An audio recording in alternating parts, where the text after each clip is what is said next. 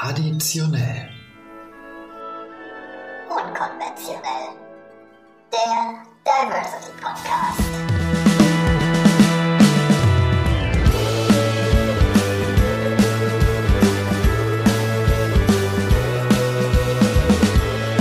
Hallo und willkommen zurück bei Traditionell Unkonventionell, eurem Lieblings-Diversity-Podcast. Von und mit dem besten Team der Welt, dem Team der Stabstelle Chancengleichheit, Diversität und Familie der Universität Leipzig und mit eurem Lieblings-Podcast-Host, den Georg, also mir. Folge 31 ist es und äh, die Getränke könnten es verraten, wenn ihr live dabei wart. Unsere letzte Folge haben wir direkt auf dem Leipziger Augustusplatz aufgezeichnet. Queer, laut, sichtbar, Teil 2. Äh, das Pre-Opening zum fantastischen CSD Leipzig. Es war sozusagen ein äh, ganz besonderes äh, Erlebnis, live auf der Bühne mit so fantastischen Musikern, KünstlerInnen ähm, stehen zu dürfen und mit ihnen so ein bisschen über Vielfalt im Musikbusiness zu sprechen. Äh, falls ihr euch die Folge noch nicht angehört oder angesehen habt, schaut auf jeden Fall mal rein. Ihr könnt sie wie immer auch bei YouTube äh, sozusagen ähm, nachschauen. Wie immer gilt, äh, gebt uns gerne fünf Sterne dort, wo ihr uns fünf Sterne geben könnt. Folgt uns bei YouTube, Instagram, äh, Facebook haben wir nicht für die älteren Leute, ähm, aber YouTube kennt ihr ja vielleicht auch.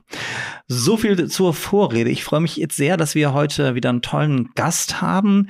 Äh, wie ich zum Gast gekommen bin, das verrate ich euch dann nachher noch. Ähm, sie wird mit mir heute aber, glaube ich, vielleicht auch das eine oder andere schwere Thema besprechen. Ähm, aber ich freue mich sehr, dass sie heute bei mir ist. Ich hab, sie ist äh, sozusagen Anwältin, Aktivistin, gebürtige Brandenburgerin. Ob sie heute noch eine Brandenburgerin ist, das werden wir gleich klären. Ich freue mich sehr, dass sie da ist. Hallo Britta Lehnert. Hallo. Äh, bist du denn, fühlst du dich als Brandenburgerin oder bist du jetzt Leipzigerin? Ich bin äh, irgendwie beides. Bist du irgendwie beides? Ja, ich ähm, kann mich auch nicht ganz lösen von dem äh, Brandenburgerin sein. Ja, das, das haben wir im Vorgespräch ja geklärt, Ja. dass irgendwie Brandenburg ist was Besonderes. Brandenburg kriegt man nicht raus, das ist richtig. Ja. Gut, bevor wir ins äh, Reden geraten, trinken wir mal ähm, und prosten uns zu heute mit einem äh, Glas äh, Sekt beziehungsweise einer äh, ähm, wunderbaren, ich glaube sogar in Leipzig produzierten, genau, Funky Forelle, ein regionales Bier. Mm. Was unser wunderbarer Andy, der hat das Backstage-Catering bei Queer Leute sichtbar gemacht, ähm, äh, dort äh, angebracht hat und wir werden die Reste natürlich nicht wegwerfen, sondern behalten sie. Ähm, bevor wir zu dir kommen, kommen wir dann direkt mal äh, zur Icebreaker-Kategorie. Ähm, ich schaue mal, was sich die Redaktion ausgedacht hat. Ich weiß leider immer nicht, was passiert. Ähm, hoffentlich wird es heute nicht so tief philosophisch, dafür ist es ein bisschen zu warm. Ach süß. Ja, also diesen Icebreaker, ähm, der dient ja dazu, dass das Eis zwischen uns gebrochen wird und wir uns ein bisschen innerlich näher kommen und wir quasi nach den 1, 2, 3 Fragen gefühlt Seelenverwandte sind. Mhm. Ähm, welchen Berufswunsch hattet ihr als Kind? Ich denke da öfter drüber nach oder ich versuche mich zu erinnern, aber ich komme nicht so richtig drauf. Es scheint nichts gewesen zu sein, was mich lange beschäftigt hätte. Also ich weiß es ehrlich nicht. Also nicht so einen klassischen Ich wollte Wunsch wie Tierärztin, oh Gott, Klischee. Ja. Äh, aber ja, irgendwie sowas gar nicht. Nee, also nicht, dass ich mich erinnern könnte. Da müsste ich jetzt wahrscheinlich meine Eltern fragen. Oder in ein Freundebuch gucken von, von Leuten aus meiner Grundschule oder so. Also ich erinnere mich, dass ich dann, als ich älter wurde, eher so richtig Lust hatte, eine ganz ähm, im besten Fall kultivierte, schnöselige Kulturwissenschaftlerin zu werden oder irgendwie so sowas. Oder äh, also irgendeine Geisteswissenschaft zu studieren. Dass ich dann zu Jura geraten bin, war eher aus Versehen. Also Anwältin wollte ich auf jeden Fall auch nicht äh, als Kind werden. Das Wobei würde ich äh, ausschließen. die Berufsaussichten mit Jura noch ein bisschen besser sind als als Kulturwissenschaftlerin. Da landet man dann auch gerne mal bei uns im Team. Hi, wir haben, wir haben diverse KulturwissenschaftlerInnen ähm, und wir haben natürlich ein Herz für KulturwissenschaftlerInnen, aber auch für GeisteswissenschaftlerInnen wie mich. Ähm, ich habe tatsächlich äh, ging's, geht's mir wie, wie dir. Ich, ich weiß auch nicht, ob ich einen ganz konkreten Berufswunsch hatte. Ich hatte also was wie Polizist oder sowas nie. Also jedenfalls nie- weiß ich das nicht bewusst. Ähm, ich glaube, ich hatte irgendwann mal äh, die Bestrebung, so ein bisschen Weltherrscher, äh, Weltherrschaft, Ah. Weltherrscher zu werden, weil ich erinnere mich mit meiner Schulfreundin Anne, mit der ich ähm, glücklicherweise auch noch Kontakt habe. Wir haben uns immer so komische Briefe geschrieben. Äh, ich, naja, äh, mit mit Regierung. Also das war schon ein bisschen weird. Ähm, aber ich weiß sehr früh, seit der sechsten Klasse, dass ich Geschichte studieren wollte. Mhm. Das war schon von vornherein klar. Ich glaube, ich wollte nicht Historiker werden. Bin ich ja faktisch auch nicht. Ähm, aber ich wollte, weil ich später erfahren habe, wie das so ist als promovierter oder habilitierter ja, verkopfter Geisteswissenschaftler. das war nicht so ganz meins. Ähm, aber sozusagen, ich wollte immer Geschichte studieren, ne? Also weil das am Anfang war, ich weiß noch in der Schule, dieses, dieses Ur, äh, hier, der Steinzeit ähm, war, also mit Faustkeil war irgendwie total langweilig und dann ab Bronzezeit so ein bisschen, als es dann anfing, dann hat's mich gecatcht und ich war ja so voll der Geschichtsstreber. Ja, das ist aber ganz witzig, dass du sagst. Ich wollte auch mal Geschichte studieren. Also den Plan habe ich, glaube ich, als letzten ad acta gelegt, bevor ich dann Jura angefangen habe. Ähm, weil ich auch so eine, so eine Streberin in Geschichte war. Was hast Ich du für Leistungskurse gehabt? Geschichte und Englisch. Ich habe das, man sagt offensichtlich das Hausfrauen, in meinem wahrscheinlich das Hausmännerabitur Deutschgeschichte, aber nicht, weil mir nichts Besseres eingefallen ist, sondern tatsächlich, weil ich immer gerne gelesen habe, bis heute auch ähm, eine durchaus nette Privatbibliothek habe. Das ist auch tatsächlich, wie stehst du als Juristin zu Büchern? Weil ich kenne nur JuristInnen, die nicht so wirklich auf Bücher stehen. Die nicht so gerne lesen, Ja. ne? Kommt doch mal ein bisschen drauf an. Also ich, äh, das, das drückt dann manchmal noch durch, dass ich mir immer nur ganz schwere Kost irgendwie kaufe und dann bis zur Hälfte komme und dann das dann so weglege und wieder sechs Monate lang gar nicht lese, bis ich dann einfach entschließe, das Projekt irgendwie zu beenden und mir ein neues, zu anspruchsvolles Projekt zu suchen. Okay. Ähm, aber ich würde Was sind so sagen, dass anspruchsvolle ich, Bücher, die du dann liest? Ah, zurzeit liegt halb gelesen, ähm, was liegt denn zurzeit halb gelesen rum? Ingeborg Bachmann. Okay. Ja, das ist immer das Gleiche mit mir. Ähm, auch schon jetzt eine ganze Weile. Wahrscheinlich ist es an der Zeit, das äh, Projekt zu verabschieden. Vielleicht sollte ich mir einfach auch mal so Vampirromane oder sowas kaufen. Ja gut, ganz so schlimm Ich muss es glaube- nicht sein, ja, aber habe ich früher auch gelesen. Oh Gott, Wolfgang Holbein. Oh, ja, ja. Ähm, gut, da gab es noch nicht Twilight, ähm, aber peinlich, peinlich. Äh, ich lese tatsächlich immer mehrere Bücher parallel. Also ich habe in meiner ganzen Wohnung und in meinem Garten liegen überall Bücher. Echt? Ja. Oh Gott. Also ich habe ich hab ja Also das könnte ich nicht. doch, doch immer. Es langweilt mich ja sonst. Äh, ich habe halt sozusagen immer in der Regel irgendeinen historischen Roman. Aktuell lese ich von Hilary Mantel Wölfe, das ist über so einen Mhm. Geschichtsroman. Ähm, Finde ich schwierig, nicht so leicht zu lesen. Dann Priska Lachmanns, neues Buch, immer besser scheitern. Priska war auch schon Podcast. Lohnt sich auf jeden Fall. Äh, und ein ganz, ganz tolles Buch, ähm, Queer und äh, Katholisch. Das ist so ein, so ein Sammelband über ähm, äh, ähm, sozusagen Erfahrung von queeren Menschen in der katholischen Kirche. Und im Garten liegt, glaube ich, Serotonin von Ulbeck oder so. Ja, Wow. also du siehst, ich äh, Wow. lese immer parallel. Nee, es ist, es ist, ich bin, ich habe immer ein Buch dabei, also tatsächlich ist es äh, wichtig. Okay, aber äh, kommen wir mal zum zweiten. In eurem Arbeitskontext wird wahrscheinlich eine eher förmliche Kleidung erwartet. Äh. Äh, wie, wie, wie, sieht, wie sieht euer Homeoffice-Outfit aus? Das ist ja jetzt spannend. Kannst du als Anwältin überhaupt Home, also machst du Homeoffice oder gehst du, bist du so jemand, der am liebsten immer auf Arbeit in die Kanzlei geht? Also ich gehe gerne in die Kanzlei, weil da auch noch zwei liebe Kolleginnen sind ähm, und das auch eine schöne Kanzlei ist. Äh, aber ich mache schon ab und zu mal Homeoffice, wobei sich dann jetzt mein Outfit nicht wirklich unterscheidet. Also wir laufen auch im Büro selten im feinen Zwirn rum. Ich habe ohnehin das Gefühl, dass die Leipziger Jura-Bubble nicht so irre förmlich ist. Also auch wenn man sich im Gericht umschaut, sind die wenigsten da mit Wobei es da ja relativ einfach ist. Da, da tragt ihr euer, wie heißt das, Talar? Die Robe. Die Robe, Robe, ja. Robe, nicht Talar, sondern Ja. Robe. Und dann gibt es Unterschiede zwischen der guten und der dunklen Seite irgendwie, habe ich sagen lassen. Staatsanwälte haben irgendwie noch Samt. Die haben Samt, ja, Ja, ja. Die, die haben das Das ist ja Gute. total easy, weißt du? Du ziehst einfach den, das Ding drüber, Ja. hoffentlich vorher gebügelt oder so. Und dann, zack. Ist ja egal, was du drunter hast. Das stimmt. Und trotzdem ist das an anderen Orten irgendwie anders. Ich finde es hier schon ausgesprochen lässig und das passt mir auch ganz gut. Mhm. Also ich wäre, glaube ich, auch, ähm, das ist wahrscheinlich Mitgrund dafür, dass ich selbstständig arbeite und nicht angestellt bin und erst recht nicht in irgendeiner prestigeträchtigen Wirtschaftskanzlei oder Oh so. Gott, ich ja, kann ja. mit diesen, ich kann schon mit diesen Kleidervorschriften nichts anfangen. Ich finde das affig. Ja, man muss dazu sagen, bei uns, also für mich gibt es jetzt keine verbindlichen Kleidervorschriften, aber eine Uni ist einfach ein konservativer Haufen und wenn du äh, ich, mit relativ jungen Jahren als Führungskraft auch ernst genommen willst, werden willst, musst du dich ordentlich anziehen. Ähm, und das heißt nicht immer ähm, Hemd, Anzug und Krawatte oder so, aber T-Shirt und kurze Hose würde ich bei offiziellen Terminen nie tragen. Echt? Da, nee. Du wirst nicht ernst, also, Ja. also dieser, dieser Spruch, Kleider machen Leute, Ja. klingt halt total bescheuert, aber gerade in dieser unglaublich ähm, äh, hierarchischen Welt einer Ja. Universität, wo du ohne den Doktortitel sowieso kein Mensch bist äh, und eigentlich die richtigen Leute Profs sind, die äh, quasi die Entscheidung treffen, da wirst du quasi im Privatoutfit nicht ganz so ernst genommen. Aber wirkt das für dich auch nach innen? Also äh, macht deine Kleidung auch dich als Leut? Ähm, also fühlst du dich in dieser Business-Kleidung dann auch? Ich fühle mich sehr, also ich seriöser? trage sehr gerne Anzüge. Ich habe ziemlich viele Anzüge, dadurch, dass ich ja nebenberuflich auch noch moderiere, habe ich auch so Smokings und so. Also ich, da- da- das ist jetzt nicht so das Problem, also das, dass ich mich da zwingen muss, das anzuziehen. Aber es ist eine gewisse, und das ist die Brücke zum Homeoffice, es ist schon eine gewisse Routine, dass ich mir überlege, was ich jetzt anziehe. Und das habe ich während Corona zum Beispiel auch so gemacht. Ich habe mich komplett dann morgens, wenn ich einen Anzug angezogen habe, ich einen Anzug angezogen. Also es ist nie dieses oben Hui und unten Mhm. Jogginghose, sondern das, das brauche ich ehrlicherweise auch im Homeoffice. Ja. Also ähm, da kommt es mittlerweile mal vor, dass ich mal eine Jogginghose vielleicht trage. Aber dieses, ich muss mich irgendwie anziehen fürs Büro, das ist schon auch im Homeoffice, da das ist für mich so eine Routine oder so ein, ja, jetzt beginnt die Arbeit und nicht, äh, ich gammel mal auf der Couch rum oder so. Mhm. Ja, das verstehe ich. Also wie gesagt, meine Homeoffice-Kleidung unterscheidet sich jetzt auch nicht wirklich von meiner Bürokleidung. Ähm, aber das bedeutet auch, dass ich zu Hause dann auch geduscht und angezogen arbeite. Geduscht ist immer gut und angezogen in Zeiten von Videokonferenzen wahrscheinlich auch.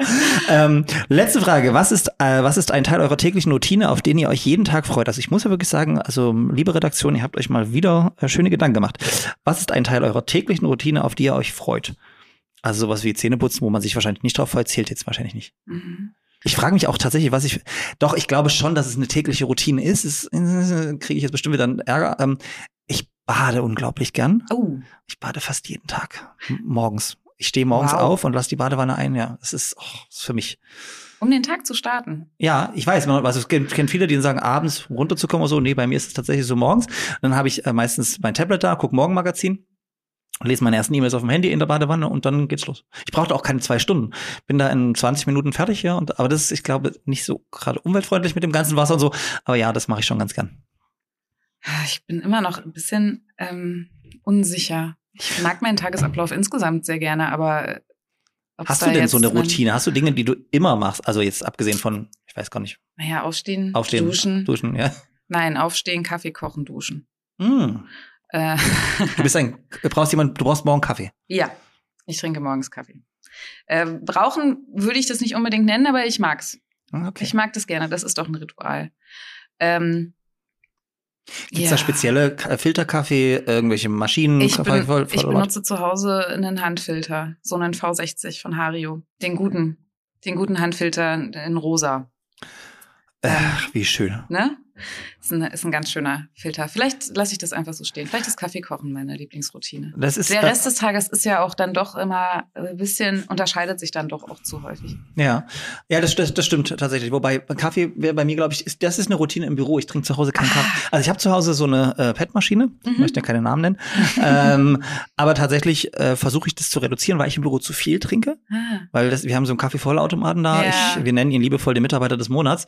Ähm, und da ist es natürlich super bequem. Du gehst hin, drückst drauf. Und das ist auch so eine Routine. Ich komme morgens an, logge mich an meinen Rechner ein. Und dann geht es allererstes Mal, nachdem ich ins Bad gehe und meine Haare föhne, also in die Toilette, weil ich mit natürlich ordnungsgemäß mit meinem E-Scooter und Helm fahre, ähm, müssen dann die Haare noch tupiert. Äh, dann gibt's erstmal einen Kaffee. So, irgendwie sind wir schon sehr intim geworden, also quasi äh, Best Friends hier, äh, Seelenverwandte und überhaupt. Äh, kommen wir ähm, damit ähm, zu dir zurück, Britta. Ähm, du hast, M's sind übrigens auch richtig gut in Podcasts. äh, Oder bei Moderation generell. Du hast, äh, du, wir haben ja erzählt, du bist in, in Finsterwalde geboren, bist dort auch zur Schule gegangen. Ähm, wie wie kam es dann, dass du dich für das Studium nach Dresden begeben hast? War das deine erste Wahl?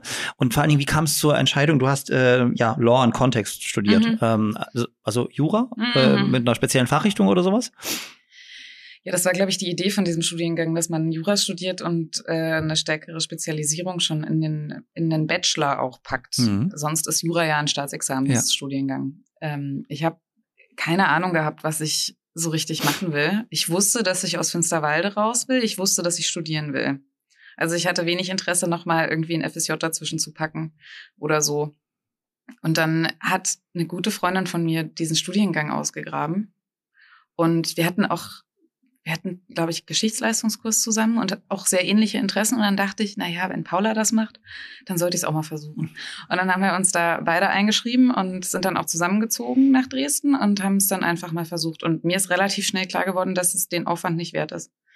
Also Okay. das, das klingt so hart. Es gibt ja den Studiengang auch nicht mehr. Ja. Also der wurde ja dann auch schon vor fünf Jahren oder so eingestellt. Ähm, das war halt dann auch schon wie Jura studieren, nur mit der Aussicht, dass man danach nur einen Bachelor hat. Und dann hat mir aber Jura erstaunlich gut gefallen und dann habe ich gewechselt.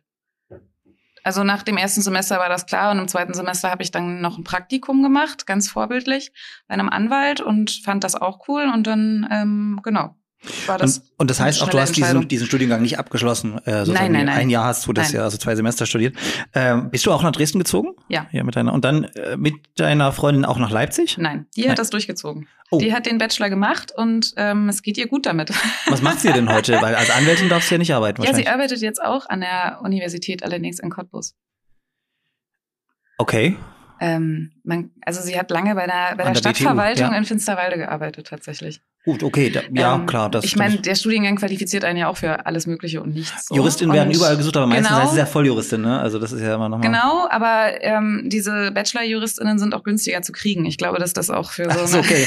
Für so eine Stadtverwaltung wie Finsterwalde und natürlich eine wichtig ist. Universität vielleicht auch interessant ist. Ich weiß nicht. Wobei die BTU Cottbus-Senftenberg auch eine äh, Leipziger, ehemalige Leipziger Rektorin, jetzt zur Rektorin hat und äh, auch ähm, architektonisch sehr schön ist. Es äh, ein neuer, Ja. relativ neuer, grüner Campus auch. Ja. Da war ich auch schon zur Veranstaltung. Okay, ähm, du bist dann äh, von Dresden nach Leipzig gezogen. Genau, Ähm, was äh, gibt's, was ist denn in Dresden besser als in Leipzig? nichts. Richtige Antwort. äh, ich darf das sagen, ich bin in Dresden geboren. Ähm, Oh nein. Ich teile das vollkommen. Ich, will, ich Okay, finde gut. Dresden unglaublich spießig. Ähm, bin dort, bin dort aber trotzdem gern wegen der kulturellen Einrichtung so als äh, Museumsgänger. Äh, genau. Wo bist du nach Leipzig hingezogen? 2014 bist du nach Leipzig Genau. gekommen. Äh, ich bin nach Anger-Krottendorf gezogen zuerst. Ach, wie man es heute sagt, Das- Danger Krottendorf. Krottendorf ja, ja. das hat man damals schon so genannt. Ja. Ähm, ich hatte erst in der Südvorstadt gesucht. Man kennt das. Also ich habe das, ne, das war so das bekannteste Viertel, wo man dann halt hinzieht, wenn man nach Leipzig zieht. Damals hatte ich so den Eindruck und habe dann ganz äh, zufällig mal den Radius erweitert bei der Immo-Scout-Suche und habe mir dann erst eine Wohnung in Reutnitz angeschaut und fand es da auch total schön und dann war da auch noch alles viel günstiger. Und dann bin ich noch mal eine Straße weiter nach Angerkottendorf. Und hast da in der WG gewohnt oder Nee, allein? ich habe alleine gewohnt. ah, okay. Cool. Genau, ich bin dann von dort aus aber nach zweieinhalb Jahren in eine WG gezogen wieder. Nach Plagwitz. Da war es noch ein bisschen schöner. Heute ist es, äh, wohnst du heute auch in Plagwitz? Nee, leider nicht. Aber unser Büro ist in Plagwitz. So, okay. Aber es ist schon sehr gentrifiziert, ne? Also Plagwitz. Ja, ich mag das aber irgendwie ganz gerne. ich bin auch so eine kleine Plagwitz. Spießerin. Also Ja. nicht so spießig wie Dresden, aber ich mag es auch gerne schön und gentrifiziert. Und ich gehe gerne in Cafés und trinke Matcha Latte und so. Ja, okay. Nein, ähm, äh, ist ja sozusagen schön und ähm, sozusagen auch äh, tolle Stadtteile, die du jetzt genannt hast. Alle, die haben alle sozusagen schöne Sachen. Hauptsache, sie sind ja in Leipzig. Ähm, du hast dann hier also quasi direkt, bist direkt quasi gewechselt, wahrscheinlich im höheren Fachsemester ins, ins Jurastudium? Nein, Nee. oder hast ganz am Anfang angefangen, konntest Ja. dir nichts anrechnen lassen von Dresden? Ich habe es gar nicht versucht, ehrlich so. gesagt. Ich hatte ähm, mich vorher mal informiert, wie das mit dem Bachelor ist. Und selbst wenn man den Bachelor hatte, konnte man sich nur umgerechnet drei Semester anrechnen lassen. Das war recht aussichtslos. Und es war für den Einstieg in Jura ganz nett, das alles schon mal gehört zu haben. Ja. Ich glaube, ich war weniger erschlagen als äh, KommilitonInnen. Und du hast es ja tatsächlich auch durchgezogen. Und wir sind ja jetzt quasi unter uns, hört ja niemand weiter zu. Juristinnen haben ja sozusagen nicht den besten Ruf. So, äh, es gibt ja so einige Profs, die wir in der Vergangenheit ja auch immer schön für Schlagzeilen gesorgt haben. Wie hast du denn dein Jurastudium in Leipzig erlebt, so im Nachgang? Das Wir nennen keine Namen. auch eine gute Frage. Erst wissen ja eh alle, wer gemeint ist, ne? Es ging ja auch über die Fakultätsgrenze hinaus. ähm, ich habe ja jetzt keinen Vergleich zu anderen Unis. Ich fand es weder besonders toll, wobei das Jurastudium, glaube ich, nirgendwo besonders toll ist. Noch fand ich es jetzt besonders schlecht. Ich habe auch offen gestanden ein bisschen auf Spar, Spar, äh, Sparflamme studiert. Also ich habe echt nur so Kein die Prädikatsexamen oder wie das fast, heißt. fast. Äh, Im ersten fast. Ähm, nee, ich habe da wirklich nur so die Pflichtveranstaltungen mitgenommen und hatte zu viel Spaß an anderen Sachen parallel. Also ich habe da wirklich jetzt nicht jede Veranstaltung besucht. Ich war nicht übermäßig ambitioniert bis zur Examensvorbereitung. Da habe ich dann schon auch gelernt, wie alle. Und bestimmt auch viel gelernt. Und sicherlich würden andere Studierende von anderen Fakultäten die irgendwie Hände über dem Kopf zusammenschlagen. Aber ich meine, dass das hier nicht schlechter oder besser war als anderswo. Also diese Phase, wo ich dann wirklich angefangen habe, so richtig intensiv zu studieren, also richtig viel zu lernen, auch fürs Examen, die wird ja auch sehr mm, sparsam nur betreut durch die Uni, beziehungsweise habe ich die Angebote nicht so wahrgenommen. Mhm. Das war dann ohnehin so ein bisschen mein eigenes. Was waren denn die Dinge, die Ding. dich da abgelenkt haben vom Studium, was du gerne gemacht hast? ähm, also, Ich habe 2015 mit ganz vielen Freundinnen und Bekannten einen äh, Kulturverein gegründet. Den gibt's immer noch. Ich bin nur nicht mehr im Vorstand. Ähm, und zwar den Kollektiv e.V. Äh, wir haben dann so ein Ladenprojekt, da laufen immer Ausstellungen und früher haben wir auch noch mehr da so einfach abgehangen. Äh, das ist Da ist dann so die, die ähm, unerfüllte Liebe zur Kulturwissenschaft schon noch genau, irgendwie da, ne? irgendwie schon. Ja. ja. das habe ich ähm, intensivst betrieben. und sonst hatte ich einfach zu viel Spaß hier in der Stadt irgendwie. Und es waren zu viele nette Leute hier um mich und Was sind so die drei, wenn du, wenn du ähm, Gästen, Freundinnen, vielleicht in unserem Alter, äh, so die drei Highlights von Leipzig näher bringen müsstest, das muss man gesehen haben? Das muss man gesehen haben. Oh, oh. Also ich würde jetzt mal nicht sagen, das Völki und was da noch so auf dem Danke. Im, Liebe äh, Freundin, wenn ihr mich besuchen kommt, ich gehe fünfmal im Jahr mit meinem Besuch aufs Völki. Nein. ja, naja, alle Touristen wollen da hoch, weil man so eine schöne Aussicht hat. Und dann quälst du dich diese Treppen hoch und denkst, oh, bitte, nicht schon wieder. Okay, aber Entschuldigung, du hattest. Ähm, also ich würde immer empfehlen, einfach mal am Kanal spazieren zu gehen. Einfach in, da an der Brücke, am Kreisverkehr in Schleusig runterzugehen und dann den Kanal irgendwie an jeder Stelle, wo es hochgeht, mal hochzugucken und zu schauen, wie es da so ist. Wie gesagt, ich finde Plagwitz total klasse. Und es ist einfach schön dort, vor allem im Sommer. Ähm, worauf mein Freund mich gebracht hat, was ich auch einen guten Spot finde, ist tatsächlich der ähm, Uni Tower, der gar nicht mehr zur Uni gehört. Also der Panorama Tower. Der, der Panorama Tower, ähm, da die Aussichtsplattform. Ja. Um sich mal so einen kleinen Überblick zu verschaffen, wo hier eigentlich was ist, weil man sieht ja wirklich die ganze Stadt. Dafür ist sie ja klein genug, Gott sei Dank. Ein kleiner Tipp, weil ich neulich mit einem Besucher aus Berlin oben war, was, was ich gar nicht, weiß gar nicht wusste, die haben bis 21 Uhr oder so geöffnet. Hm.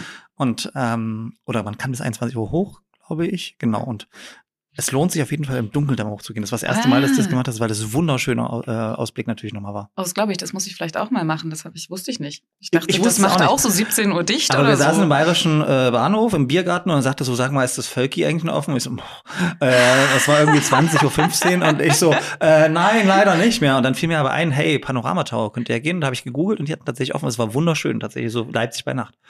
Cool. Ja. Ja, und sonst ähm, irgendwas Leckeres essen gehen auf der Eisenbahnstraße. Also Das auch so so ein Eisi-Gängerin. Bisschen, ja. Ja. Ich find's so klasse, wie geil man da jetzt essen kann. Mhm. Seit so fünf Jahren vielleicht hat sich das ja, Ja. noch mal so komplett verändert auch. Und so, jetzt gibt's da ja auch plötzlich so in Cafés und Bars und so. Das gefällt mir super gut. Okay, aber wir wollen ja hier kein äh, äh, Leipzig-Podcast werden, obwohl wir natürlich ein Podcast in Leipzig sind.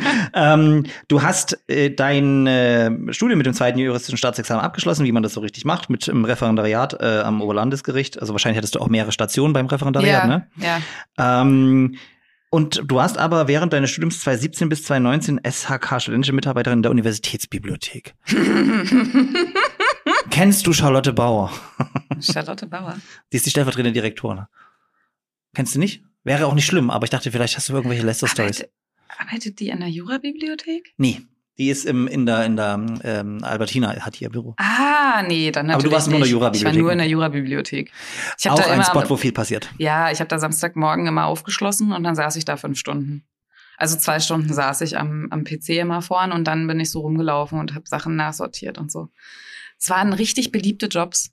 Da gab's Wartelisten für. Und ich bin da ganz zufällig, als mal wieder irgendwie ein Aushang war, dass sie neue Leute brauchen, einfach in dieses Büro reingestolpert und hab ihn bekommen. Und es ist wirklich ein entspannter Job. Ich kann das durchaus nur empfehlen, wenn man eh schon so viel Zeit da verbringt, sich einfach dafür bezahlen zu lassen. Das, das kann ich nachvollziehen. äh, gibt leider nicht mehr so viele ähm, SAK-Jobs generell. Ne? Oh. Ähm, oh, ja, da- das Problem ist die, was heißt Problem? Die Herausforderung ist, äh, dass die Vergütung angepasst wurde. Was auf der einen Seite schön ist, ähm, aber die, Zuflüsse, die Zuschüsse des Landes werden nicht äh, angepasst. Und das führt einfach dazu, dass du die gleiche Summe Geld hast und weniger Leute einstellen kannst. Leider. Hm. Äh, Und ähm, wenn ich ehrlich bin, sozusagen die studentischen Kolleginnen bei mir im Büro, die äh, haben nicht so einen entspannten Job, die müssen auch Projekte managen und so und dafür ist 12 Euro schon ganz schön wenig. Ähm, aber es ist vielleicht ein bisschen interessanter, als nur äh, Bücher einzusortieren. Das kann ich mir durchaus vorstellen. Kann man zum Beispiel Podcasts schneiden. ähm, gut, und dann hast du tatsächlich dieses, äh, das, das zweite sozusagen juristische Staatsexamen fertig gemacht, hast gedacht, äh, jetzt reicht's mir nicht mit Jura, ich werde jetzt, ich arbeite tatsächlich auch in dem Job und hast dich dann äh, 2022 als Rechtsanwältin, ja, sagt man, selbstständig gemacht, eine Kanzlei gegründet mit Mhm. auch einer Kollegin oder mehreren Kolleginnen. Das, ähm, also ich war erst alleine. Ah, okay. Ich habe auch tatsächlich kurz mal angestellt gearbeitet. Das hat mir aber nicht getaugt, ähm, weil ich da so wenig Entscheidungsfreiheit hatte, was für Mandate ich mache. Und das war mir zu viel ähm, so Verkehrsunfallgedöns. Das wollte ich nicht machen. Da ging es mir nicht so gut mit. Und dann habe ich letztes Jahr im März mich alleine selbstständig gemacht. Ähm, und das war auch nett. Aber während der ganzen Zeit habe ich schon mit einer guten Freundin eigentlich geplant, dass sie dann auch irgendwann mal aus ihrer Anstellung aussteigt und ähm, ja, wir zusammen was ganz Neues starten. Und das haben wir jetzt dann dieses Jahr im Mai gemacht. Ähm, sie ist dann noch bis Januar in der Kanzlei geblieben und ich habe so ein bisschen meinen Einstieg gefunden und so bin so langsam reingekommen und jetzt sind wir zusammen in einem Büro noch mit einer ganz anderen, also mit einer lieben Kollegin auch, die macht aber was völlig anderes. Wir sind da auch nicht, also wir sind dann nur in Bürogemeinschaft, mhm. meine Kollegin und ich sind zusammen, wir sind eine Kanzlei, äh, aber die dritte im Bunde ist nur für den Raum da, aber auch eine total liebe Person und ist das eine genau. bewusste Entscheidung, äh, nur mit Frauen in der Kanzlei zusammenzuarbeiten? Nee, bewusst nicht, aber es passt mir auch ganz gut. Mhm. Ja, ähm, es gibt ja auch äh, verschiedene äh, Kanzleien, die das auch wirklich im Fokus haben und ganz ja. gezielt wollen. Ähm, und sozusagen für, für mich zum Verständnis als Nicht-Jurist, wie ist das als Gründerin, also wenn man so eine Kanzlei gründet, ist das relativ leicht in, in einer Stadt wie Leipzig dann ich, also ich stelle es mir jetzt mal ganz naiv vor, du musst ja eine bestimmte Anzahl an Mandaten haben, um Einnahmen zu generieren und mhm. dann quasi davon leben zu können. Ist es einfach in Leipzig oder ist das doch ein harter Kampf?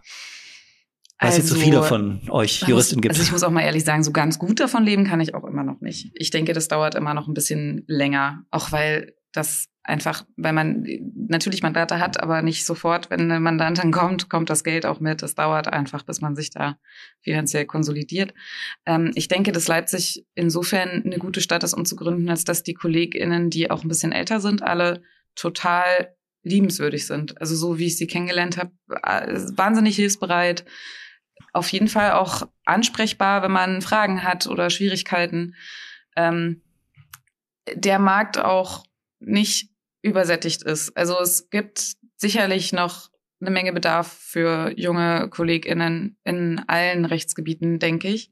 Ich frage mich ja immer, wo irgendwie eigentlich die Leute abgeblieben sind, die jetzt so zwischen 35 und 45 sind, weil ich so den Eindruck habe, dass ich nur mit Leuten um die 30 zu tun habe, also GründerInnen wie wir es sind, oder aber den erfahrenen KollegInnen, die alle über 50 sind. Ich weiß nicht, wo der Rest ist. Ich mhm. sehe die nicht. Im Angestelltenverhältnis? Äh, wahrscheinlich.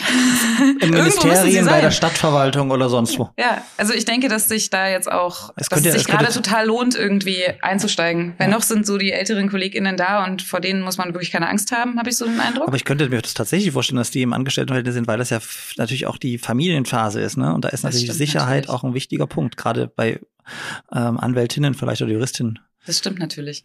Wobei, glaube ich, der Schritt, einmal selbstständig zu sein, dann wieder in die Anstellung zu gehen und sich dann wieder selbstständig zu machen, den kann ich mir für mich schwer vorstellen zu gehen. Okay, aber du könntest ja Richterin werden. Ich habe gehört, das soll ein ziemlich cooler Job sein. Ah ja. Also ich habe mal habe ich auch gehört.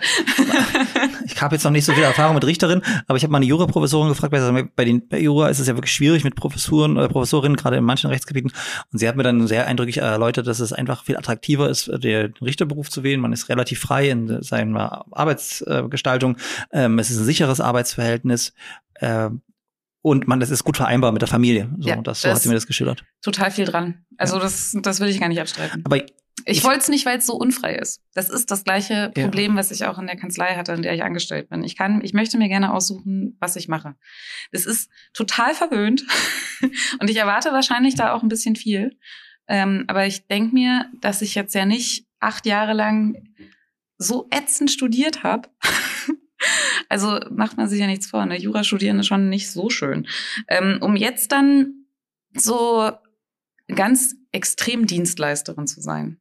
Also ich bin Dienstleisterin, aber ich möchte gerne, dass mir die Mandate auch Spaß machen und dass ich wirklich den Eindruck habe, dass ich hier was Sinnvolles mache. Dein Schwerpunkt, du bist nicht Fachanwältin, mhm. aber dein Schwerpunkt ist Familien- und Strafrecht. Mhm. Liegt das vielleicht daran, dass da die, die Bezahlung nicht so gut ist? Also ich habe mir sagen lassen, es gibt halt Unterschiede. Also alles mit Finanzen, Immobilien, Insolvenzrecht oder so soll gut sein, aber weiß nicht, Familienstrafrecht stelle ich mir jetzt nicht so mit. Also du wirst wahrscheinlich nicht die großen Gang-Bosse vertreten, die dir Millionen Honorare zahlen können. das sind wahrscheinlich eher so die kleinen Kriminellen oder was auch immer. Ist noch nicht vorgekommen, nee, Ja. das stimmt. Ähm, es ist aber jetzt auch nicht, es ist Jammern auf ganz hohem Niveau, also wenn gejammert wird, ne? Also man kann davon durchaus leben. Es gibt ja auch wahnsinnig viele AnwältInnen im Familienrecht und im Strafrecht und die haben alle, glaube ich, ein einträgliches ähm, Einkommen. Ähm, es gibt sicherlich Rechtsgebiete, die werden besser bezahlt, aber es ist schon in Ordnung. Was Man ist denn so ein Rechtsgebiet, was du überhaupt nicht gerne machst? Verwaltungsrecht, alles. Okay. ah, Verwaltungsrechtler habe ich schon. Ähm, ähm, äh, okay, äh, Verwaltungsrecht. Ähm, aber Familien- und Strafrecht, gibt es da irgendwas auch, was du nicht machen würdest? Würdest du zum Beispiel ähm, äh, TäterInnen vertreten? Kommt drauf an, ich muss mich auch dann nochmal korrigieren. Ich mache Verwaltungsrecht nur, wenn es um so Hochschulklagen geht, tatsächlich. Das mache ich. Ja, das stimmt. Mietrecht und Studienplatzzulassung steht bei ja, mir noch. das, das mache ich. Ähm, das ist ja auch Verwaltungsrecht. Das war zu schnell geschossen, aber alles andere finde ich doof. Ja. Äh, TäterInnen vertrete ich nicht. Okay. Also kommt natürlich drauf an. Ich mache schon auch Strafverteidigung, aber dann ähm, selektiere ich da. Mhm. Also ich hatte schon auch durchaus Anfragen, wo es mir dann sogar irgendwie leid tat, dass ich die ablehnen musste, weil ich schon den Eindruck hatte, dass ich nicht die erste Person war, die sie angerufen haben, was mich nämlich wundern würde, wenn man sich meinen Internetauftritt anschaut und dann mit einem Vergewaltigungsvorwurf irgendwie mich um Verteidigung bittet. Und ähm, die Personen sicherlich noch andere Absagen kassiert haben und ich gleichzeitig weiß, dass jeder Mensch das Recht hat, sich auch in einem Strafverfahren verteidigen zu lassen. Mhm. Das mache ich nicht. Also da mache ich mich, glaube ich, auch unglaubwürdig mit. Das verrät so ein bisschen eine sonstige Arbeit. Und da geht es auch nicht um eine Einzelfallentscheidung, sondern generell, wenn es so einen Vorwurf gibt, würdest du das nicht machen, weil die Person Nee. kann ja auch unschuldig sein. Unschuldsvermutung gilt ja für alle. Absolut Ja. sehe ich ein. Das können die KollegInnen machen, das meine ich. Okay.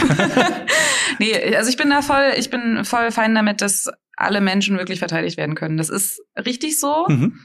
aber ich sehe mich da einfach selber nicht. Und gibt es bei Strafrecht auch so Kategorien, ähm, die du gerne machst? Oder also ich frage das wirklich naiv. Strafrecht klingt für mich so nach allem vom Ladendiebstahl Mhm. über, ähm, was kann man denn noch so strafrechtlich machen?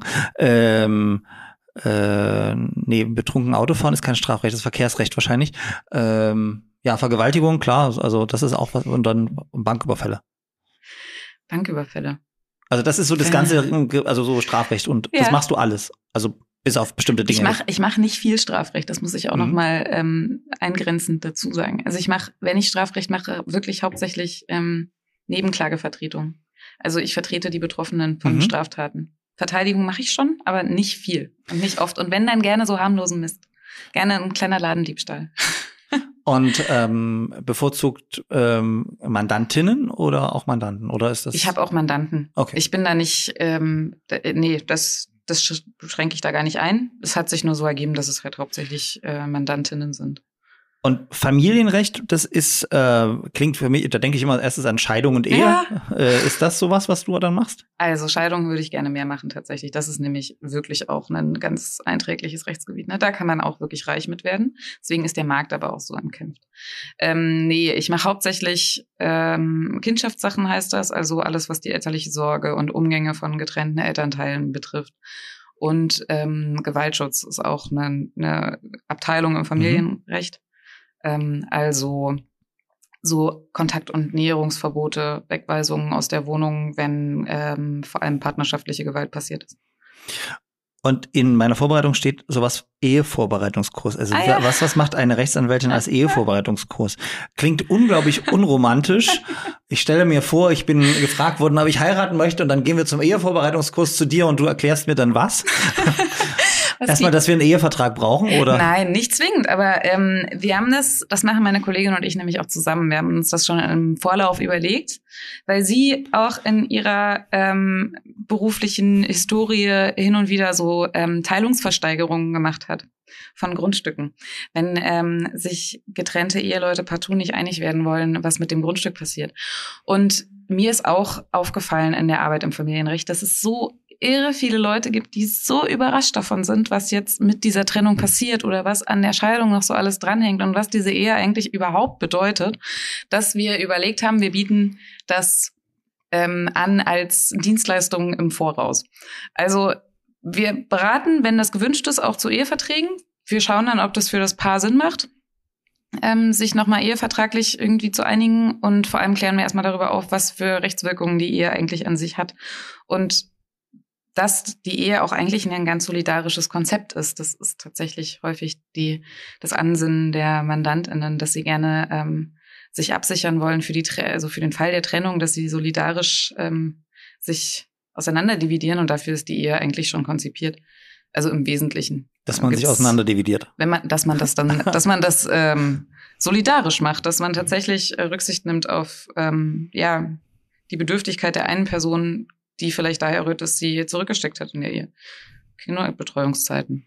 So, also, das heißt, ähm, ich, ich verstehe dich jetzt so, dass Eheverträge nicht für alle Sinn machen. Wahrscheinlich, wenn bestimmte ähm, ja, Werte da sind, sowas wie Immobilien oder sowas, dann macht das wahrscheinlich Sinn, oder?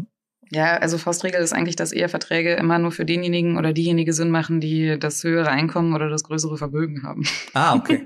oder erwarten. Ähm, also, ja, es kommt drauf an. Tatsächlich, wenn zu erwarten ist, dass irgendwie Immobilien angeschafft oder irgendwie in das Vermögen kommen, da macht es gegebenenfalls Sinn. Ähm, ja. Und äh, ich, ich stelle es mir trotzdem ziemlich unromantisch vor. Du hast so ein mega verliebtes Paar und dann kommst du mit deinem Ehevorbereitungssachen. Macht euch mal Gedanken, was ist, wenn ihr, wenn ihr euch trennt? Also ich weiß auch nicht.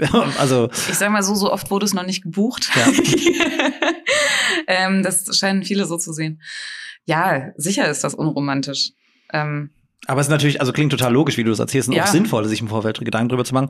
Wie ich aus dem eigenen Freundeskreis weiß, Entscheidungen tatsächlich sehr teuer ja. und können äh, gerade was den Versorgungsausgleich angeht, sehr ungünstig ausgehen. Ja, das kann man zum Beispiel eher vertraglich ausschließen, wenn man das ja. möchte. Da muss man sich dann auch überlegen, ist das jetzt das Richtige? Hat nicht eine Person vielleicht doch auch Ausfälle gehabt wegen der Kinderbetreuung, die man dann doch nicht so ganz paritätisch aufteilt und so weiter? Ja, in meinem Fall war es ein bisschen also da hat die Frau irgendwann später mehr verdient und musste Rentenpunkte abgeben, obwohl sie die Kinderbetreuung gemacht hat. Ei. Ja, das war oh. blöd. ja, da kommt man nicht. Versorgungsausgleich, das kennt kaum jemand. Ja. Sind aber, die Leute ganz überrascht, wenn das plötzlich. Ja, ich glaube auch, auch Rente ist was unglaublich Unattraktives. Total. Äh, aber ähm, gerade für Frauen, glaube ich, sehr, sehr wichtig. Und wenn sie Familienverantwortung übernehmen, auch also sich da vorher mal Gedanken zu machen. Empfehle ich auch allen MitarbeiterInnen, jede Person soll so arbeiten, wie sie möchte, gerne auch in Teilzeit, wenn sie das möchte. Einfach vorher mal ausrechnen lassen, was das bedeutet.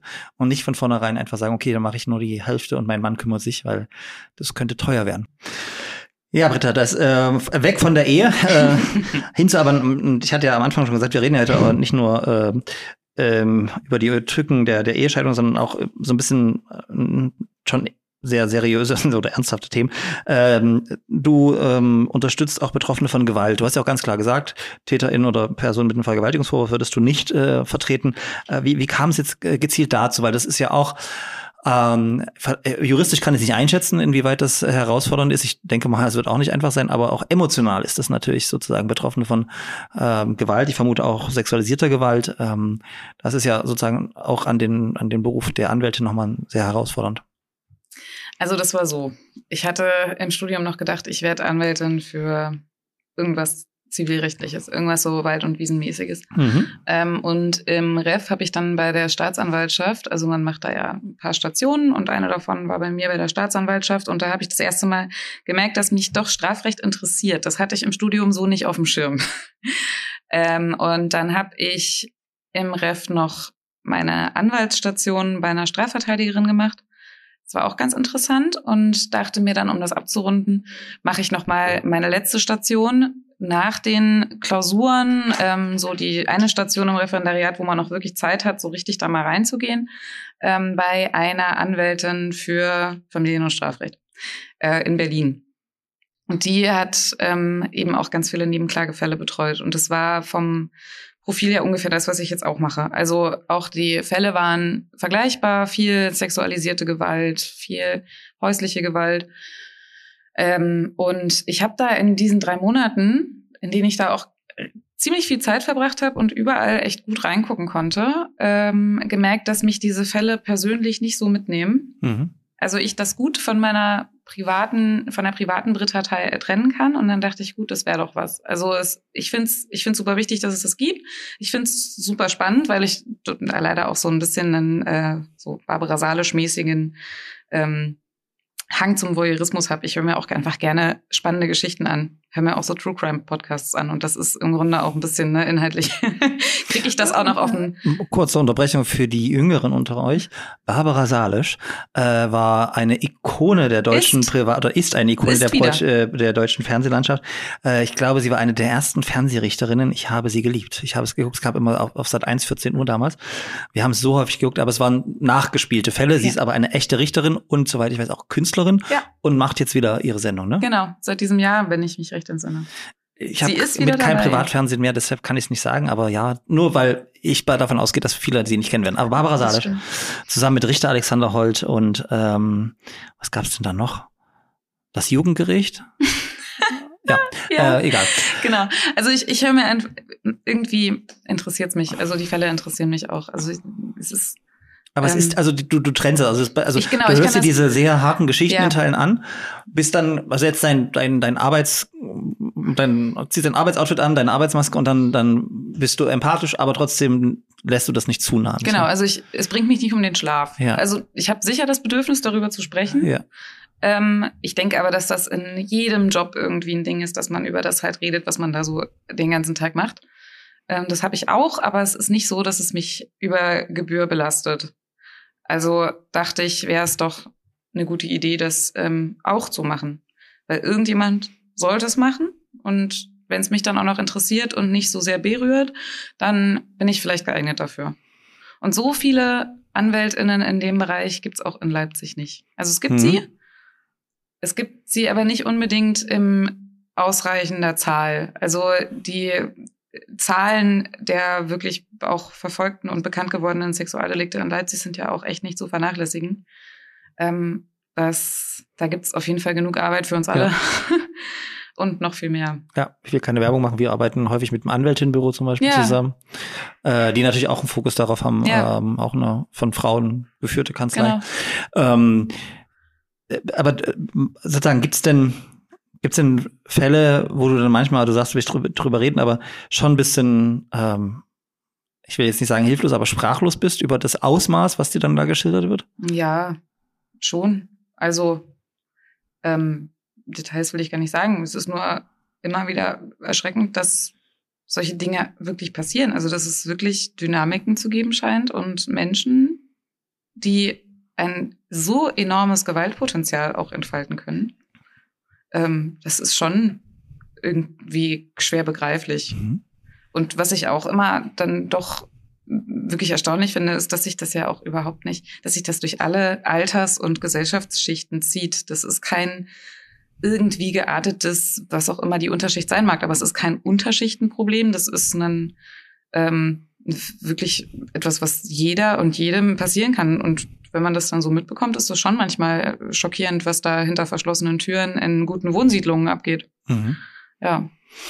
Ähm, häufig wird man ja sozusagen auch mit dem Vorwurf konfrontiert, äh, ja, ihr sozusagen fokussiert das alles nur auf Frauen, auch Männer können Opfer von Gewalt werden. Nun sagen aber die ganzen Studien, dass es relativ ein, eindeutig äh, eine geschlechtsspezifische Verteilung gibt, bei der Täter äh, häufig männliche Personen sind und Opfer von häuslicher Gewalt häufig Frauen. Ähm, würdest du das auch so bestätigen oder ist das Ja. in deinem äh, und würdest du tatsächlich auch Männer ähm, vertreten, wenn sie Opfer von häuslicher Gewalt werden? Würde ich machen, wenn Sie mir äh, glaubhaft darlegen, dass Sie es geworden sind. Mhm. Ähm, und ja, würde ich. Und Das ist trotzdem zum Beispiel im queeren Kontext. Wir haben ja die Männerschutzwohnung auch. Da können Ja. also in, in homosexuellen Partnerschaften kann es ja vorkommen, ja. würde ich auf jeden Fall machen. Ja. Also ich bin da nicht ähm, rigoros und vertrete nur Frauen. Das ist nicht der Fall. Es ist aber trotz allem so, also das, was die Statistiken ja auch ganz deutlich zeigen, das erlebe ich so auch, es sind eben in erster Linie Frauen betroffen. Es gibt einen Richter hier am Familiengericht, äh, der ist irgendwie, der, macht so Ansagen. So, der, ähm, das ist ja auch irgendwie immer so ein bisschen pädagogischer Raum, das Familiengericht, wenn es da um solche Dinge geht. Und der ähm, ja, guckt dann auch gerne mal die, diese Männer an und sagt, so ein Typ, der so groß ist wie Sie, Sie wollen mir nicht erzählen, dass diese kleine Frau es geschafft haben soll, was Sie hier vortragen. Ich glaube Ihnen das nicht. Ja. Es ist schon, es ist schon physisch nicht möglich, ja. was Sie hier behaupten. Ja. Aber Ich wahrscheinlich denk- als Richter äh, am, am Familiengericht ist einem auch nichts Menschliches fremd. Also der wird ja, Ja, auch ja. alles. Vermutlich, vermutlich kennt er auch die Fälle, wo das doch irgendwie denkbar ist. Aber äh, nee, ich will's auch, ich erlebe so. Es sind, ich habe fast nur Mandantinnen. Und die Geschichten sind dann doch häufig ja, es ist oft, häufig aus der Partnerschaft heraus und es sind dann häufig Partner. Mhm. Ähm, ich würde würd gerne noch, ich weiß nicht, ob es ein äh, empfindlicher Punkt ist, aber den würde ich gerne ansprechen. Wir hatten vor zwei, drei Jahren, glaube ich, äh, mal eine Veranstaltungswoche zum Thema sexualisierte Belästigung und Gewalt. Verschiedene Ansprechpersonen eingeladen, Frauen für Frauen und was weiß ich nicht alles. Ähm, und wir hatten auch eine Ansprechperson der Polizei da, Mhm. Äh, weil unser Ansatz war als Stabsstelle, wir sind ja sozusagen ähm, als Universität auch nicht sozusagen Teil des, des Rechtskreislaufes, dass wir ähm, solche Dinge ahnden. Also wollen wir einfach mal wissen, was passiert denn, wie, wie kann ich eine Straftat, in dem Fall ähm, Gewalt, ähm, anzeigen, an wen kann ich mich wenden, was kann ich erwarten. Äh, die Reaktionen gerade von Studierendenvertreterinnen waren sehr negativ. Äh, Mhm. Warum ladet ihr denn Polizei ein? Es gibt auch genügend andere Anlaufstellen. Und dann habe ich gesagt, ja, natürlich gibt es zum Beispiel Gleichstellungsbeauftragte oder, oder Stura-Vertretung, aber wir sind nicht die Polizei, wir sind nicht die Staatsanwaltschaft, wir hatten auch Vertretung der Staatsanwaltschaft da.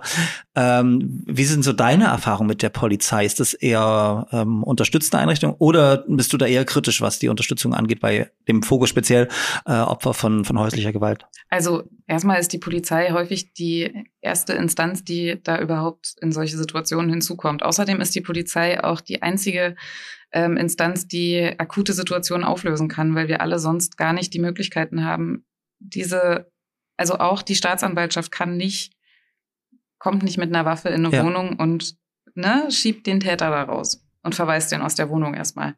Ähm, insofern hat sich mein Bild der Polizei auch ein bisschen geändert, ehrlich gesagt. Ich war da auch immer kritischer, aber es ist nicht alles schlecht. Ja. Es gibt auch zwei total engagierte ähm, ja, Gewaltschutzbeauftragte bei der Polizei hier in Leipzig, Kreis Leipzig und Nordsachsen sind die, glaube ich, zuständig. Die sind so ähm, die, die sind so vertraut auch mit dem Problem, die haben so ein, so ein Auge da drauf, die haben so viel, die sind total engagiert, auch diesen Fällen nachzugehen und da wirklich auch irgendwie die Betroffenen in Sicherheit zu bringen. Ich bin da nicht ganz so ähm, ablehnend. Es gibt sicherlich genug BeamtInnen und ich hatte durchaus auch schon Kontakt mit solchen, die, denen es da irgendwie an äh, Sensibilität fehlt und die nicht ähm, ja, die, wenn ich da mal anrufe und dieses und jenes will, dann sagen die, das geht jetzt aber nicht. Und dann, wo ich mich dann frage, warum geht das nicht? Mhm. Natürlich geht das. Ähm, Gibt es eigentlich so, ein- so ein Missverhältnis zwischen Anwältinnen und Beamten, also AnwältInnen Nee. und Beamten oder, oder also man hat ja den Eindruck, es gibt so Leipziger Anwälte, die brauchen, also weiß ich aus wohlinformierten Kreisen, die sind bei der Polizei nicht so gut gelitten. Möchte das keinen sind aber Namen die nennen. Verteidiger, ne? Das sind die VerteidigerInnen. Ja. Genau, Ja. aber Verstehe ich auch. Ist auch ein bisschen ein Teil des Jobs, ne? Ähm, nee, würde ich für mich aber nicht sagen. Also ich habe da durchaus auch jetzt ganz gute Erfahrungen gemacht, will aber mitnichten die Polizei als äh, Institution jetzt komplett heilig sprechen. Ähm, ich sehe da auch ganz viel Kritikwürdiges und wie gesagt, nicht alle Beamtinnen sind gleich ähm, sensibel in dem Bereich, aber es ist am Ende halt doch ein unverzichtbares Instrument. Also ich kann mir nicht vorstellen, wie man sonst so akute Gewaltsituationen auflösen möchte. also klarer Appell, wenn man in einer akuten Situation ist, die Polizei anrufen. Definitiv. Und wenn man einfach, wenn das in der konkreten Situation dann nicht möglich ist, sondern im Nachgang kann man auch oder sollte man vielleicht zuerst zur Polizei gehen Auf und Dinge Fall. anzeigen Auf jeden und Fall. dann zu euch kommen, um sich da äh, auch beraten zu lassen. Man kann auch gerne vorher schon kommen Ja, okay. und äh, schon mal ähm, erfragen, wie das dann dann läuft. Ähm, ich kann auch gerne ähm, die Anzeige dann schreiben in Absprache mit den Mandantinnen. Also kann das nochmal in geordnete Bahnen bringen und dann, ich meine, Anhörung wird so oder so immer nochmal geben. Äh, aber ja, ich kann es nur, ich kann es nur empfehlen, alles anzeigen. Es muss wirklich, Gewalt muss aktenkundig werden. Hm, definitiv. Ähm, und entgegen allem, äh, was man so landläufig denkt, sind Universitäten und Hochschulen leider auch nicht frei von sexualisierter Belästigung, Diskriminierung und Gewalt. Und äh, mit dem Thema beschäftigt sich die Studie des Monats, die uns heute Jan vorstellt. Vorsicht.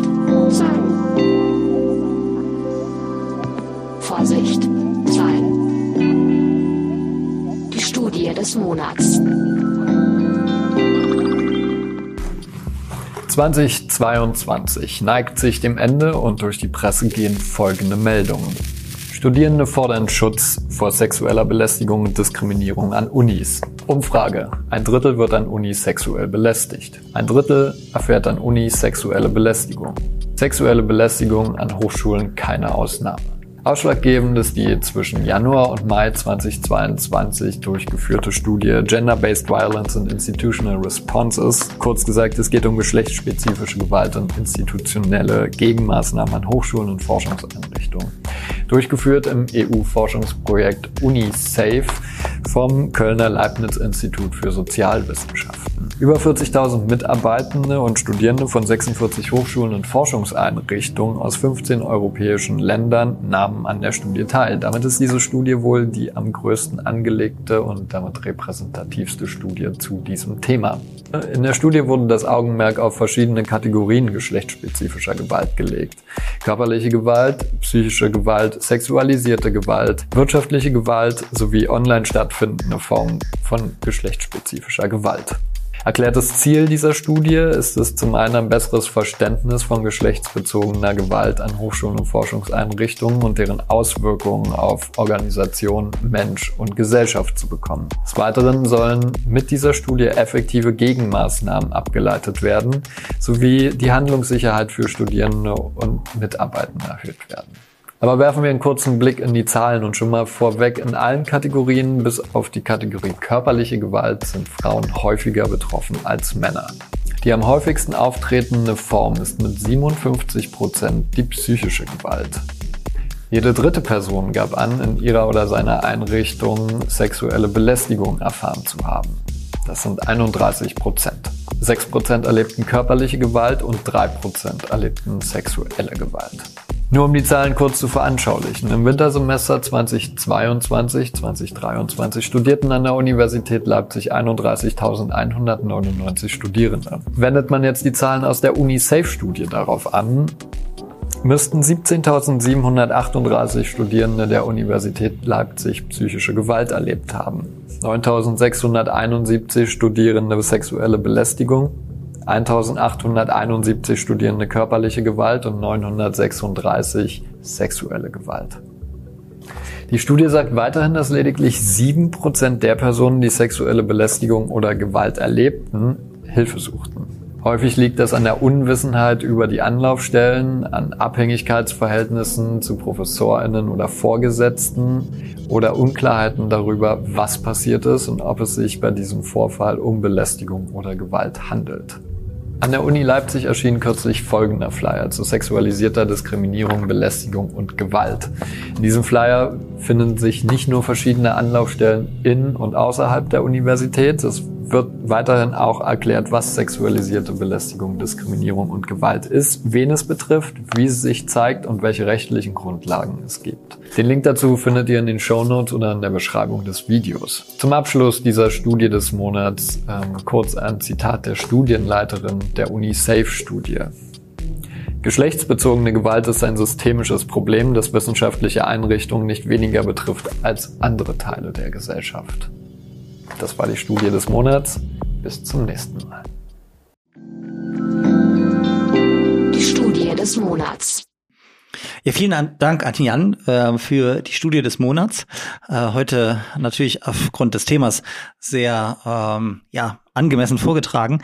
Ähm, haben dich die Zahlen überrascht? Kannst du die, die Studie kanntest du vorher nicht, hast du gesagt? Mhm. Ähm, haben dich die Zahlen selber überrascht, dass es an Unis doch so häufig vorkommt? Ja und nein. Ähm, das, das Zitat der Studienleiterin am Ende ist schon vermutlich zum Verständnis ganz äh, wesentlich. Ähm, warum sollte die Uni denn äh, von gesamtgesellschaftlichen Missständen ausgenommen sein und weil wir hier die gesellschaftliche Elite äh, ausbilden und sind. Was ich mir natürlich auch vorstellen kann, ist gerade deswegen, also weil ja. das hier eine sehr gebildete Elite ist, die sich hier trifft, vielleicht auch einfach das, ähm, äh, das Bewusstsein dafür, wo eine Grenze überschritten wird, noch höher ist. Mhm. Also nur so eine Mutmaßung. Ähm, und das ist ja gut so. Also es ist ja gut so, wenn man ähm, klar darin ist, einen Übergriff zu benennen, als das, was es ist. Ja, Aber ja, so richtig, so richtig schockiert hat's mich nicht. Und wir arbeiten hier in Abhängigkeits- und Machtstrukturen. Ne? Also das muss man einfach wissen. Die Studierenden sind abhängig von den Dozierenden, ähm, die Promovendinnen von ihren Doktor, äh, Vätern, Doktormüttern. Äh, und ähm, ja, solche Strukturen begünstigen natürlich auch Machtmissbrauch, was am Ende sexualisierte Belästigung und Gewalt natürlich auch immer ist. Ja. Ähm, wenn du das sozusagen als ehemalige Studentin und Anwältin siehst, äh, sozusagen, ähm, kennst du, kannst du dich an, an solche Fälle aus deinem eigenen Studium erinnern, die dir die du beobachtet hast oder mitgeteilt wurden oder, oder selber erlebt hast? Ähm Also innerhalb dieser, ähm, dieser hierarchischen Gefälle, die es gibt, gab es Geschichten, die sich erzählt wurden. mhm. Ich war selbst nicht betroffen, zumindest, also nicht in diesem, in diesem Kontext. Aber es gab auf jeden Fall Geschichten von ähm, AG-Leitern, die jedes Jahr aufs Neue den Erstsemester-Studentinnen bei Facebook in der Gruppe irgendwie ähm, ja, aufgelauert und dann in die DMs geslidet sind. Äh, was Für die Jüngeren unter euch, Facebook haben ältere Leute früher benutzt. Das war sowas wie Instagram. ähm, solche, solche Sachen gab es. Ähm, es gab immer die Geschichten von den Professoren mit ihren viel zu jungen Freundinnen, die auch mal ihre Studentinnen waren. Dafür ist die Juristin, Juristenfakultät auch sehr bekannt so. tatsächlich. Ja, eine traurige Bekanntheit. Ja. Gibt's, ja. Also doch, mir ist das schon auch ähm, bewusst gewesen, oder es war uns allen bewusst, dass das passiert. Und auf dieser alltäglichen Ebene, ähm, ohne dass da jetzt ein äh, Machtgefälle bestanden hätte, habe ich auch auf dem Campus schon blöde Bemerkungen und so Pfiffe bekommen. Im Sommer war das jetzt nicht deutlich angenehmer, über den Campushof zu laufen, als durch irgendeinen öffentlichen Park. Also das machte irgendwie keinen großen Unterschied. Hm. Deswegen bin ich nicht ganz so überrascht. Leider bin ich, also nicht leider, sondern ich bin seit 13 Jahren Gleichstellungsbeauftragter und ähm, kenne natürlich, ähm, äh, kannte zum einen die Studie, aber zum anderen natürlich auch äh, Einzelfälle aus der Beratung, klar. Mhm. Ähm, und äh, ich, ich, was mich in jüngster Zeit, also wir haben das, das Thema, wir hatten einige sehr prominente Fälle ähm, in der Universitätsbibliothek zum Beispiel Mhm. oder auf dem Unicampus ähm, oder an einigen Instituten, äh, wo jahrelang auch geschwiegen wurde. Gerade aktuell ist an der Humboldt-Universität auch ein großer Skandal ähm, zugange, an, ähm, wo es auch um Machtmissbrauch und Belästigung geht, wo die Hochschulleitung über viele, viele Jahre nichts getan hat. Und das frustriert mich manchmal, ähm, weil ich bewundere dich dann, dass du da sehr professionell bist, wenn du solche Fälle hast. Ich bin es nicht immer. Ich muss es auch tatsächlich nicht sein. Ich bin als Beratungsperson ja dann sowieso befangen. Also ich bin, Ja. ich sage auch immer, ich bin hier nicht dazu da, um ähm, äh, sozusagen die neutrale Instanz zu sein, sondern sobald wenn ich etwas höre, was mir dann glaubhaft vorgetragen wird, äh, dann bin ich ja befangen und dann gehe ich davon aus, dass die ratsuchende Person natürlich auch recht hat. Und was mich dann manchmal einfach frustriert, ist, ähm, wie wenig passiert und ähm, wie wenig konkrete Chancen man hat, ja, Mhm. gerade in so einem Beamten, also der, der deutsche Professor, der Beamte, den wirst du halt nicht los. Ne? Der kann, mal- also ich überspitze, der kann goldene Löffel klauen ähm, und dem passiert nichts. Und das ist irgendwie, da frage ich mich dann immer, wo ist denn da der Rechtsstaat an mancher Stelle? Aber sag mal, wenn du das jetzt seit 13 Jahren machst, ähm, siehst du eine Entwicklung, wie gut diese Gleichstellungsbeauftragten auch einfach angenommen werden oder wie bekannt diese, diese Stellen sind? Naja, wir haben eine, wir haben eine Studie gemacht, äh, die 2019 veröffentlicht wurde, wo klar war, die, die bekanntesten Anlaufstellen sind äh, die Gleichstellungsbeauftragten. Du kannst dich aber in solchen Fällen natürlich auch an einen Personalrat wenden, Konfliktbeauftragte, theoretisch auch an die Personalverwaltung, wo die AGG-Beschwerdestelle angesiedelt ist, was aber die meist wenigsten Opfer von ähm, sexualisierter Belästigung und Gewalt tun. Generell wird unsere Personaldezernat nicht so gut äh, angenommen.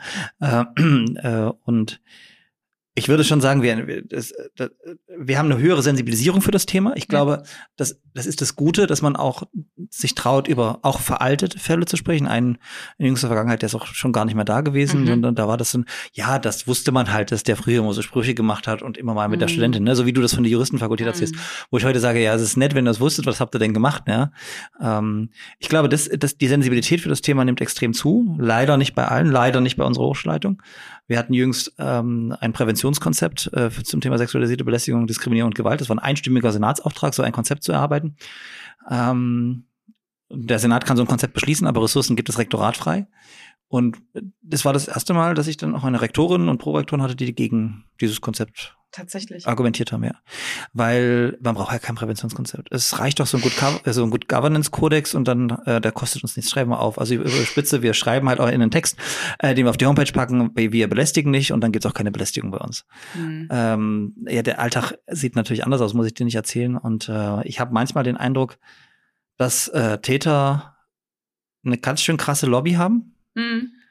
gerade wenn sie ähm, gut ökonomisch äh, situiert sind, dann haben sie vielleicht noch einen Anwaltsprof-Buddy, der dann ähm, leider auch vorgekommen, den Personen, die dann sich äh, Hilfe suchen, auch so schöne nette Abmahnschreiben schickt, ne? wenn sie ja das weiter wahr. behaupten, ja, ja.